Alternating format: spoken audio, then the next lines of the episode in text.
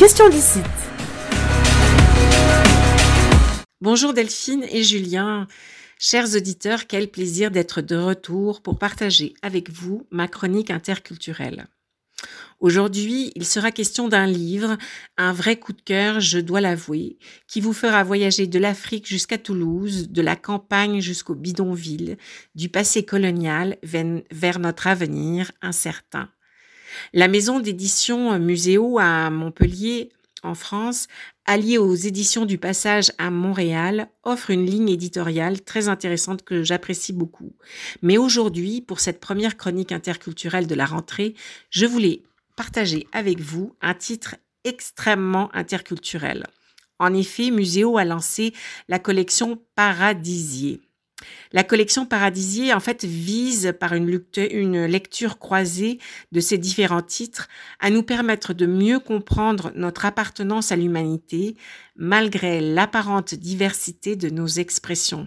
Bref, on est vraiment au cœur de l'interculturel. Les humains mêlent la diversité des influences et des expériences et incarnent ainsi une vision unique du monde mais nous sommes tous reliés les uns aux autres. Il s'agit d'une collection au concept vraiment riche. En effet, chaque auteur euh, de la collection Paradisier est invité à choisir un verbe et à construire sa narration euh, le, sur ce qu'il revêt pour lui, selon lui.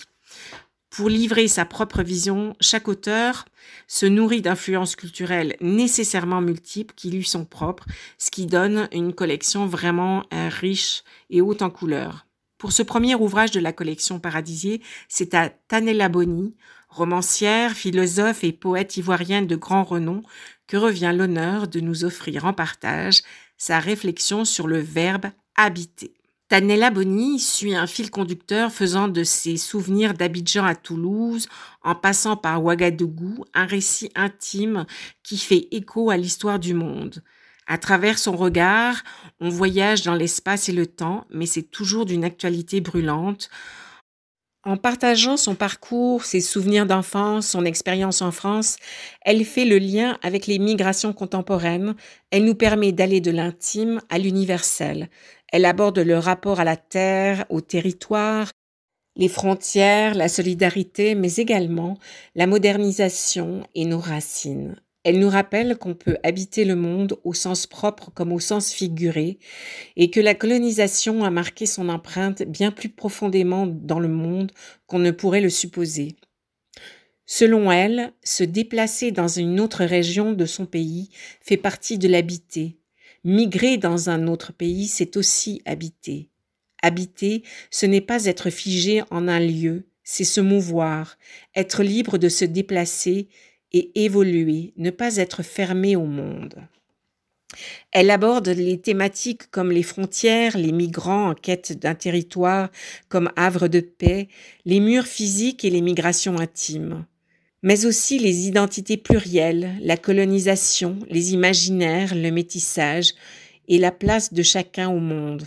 Bref, elle pose la question de comment habiter au monde ensemble. Elle évoque les cultures qui se juxtaposent, la langue, les langues, porteuses d'histoire et de rencontres culturelles. Ainsi, habiter n'est pas un verbe comme les autres. Il raconte qui nous sommes et où nous sommes. Il dit le sens du temps et de l'espace, il exprime l'essentiel de notre rapport au monde. Prendre possession, peupler, construire, bâtir, être relié, vivre, se nourrir aussi, créer, utiliser des outils, laisser des traces, des empreintes, puis mourir. Bref, un livre à découvrir qui peut toucher chacun pour des raisons différentes, habité selon Tanella Boni aux éditions Muséo, édition du Passage, dans toutes les bonnes librairies. Bonne lecture. C'était la chronique Question d'ici.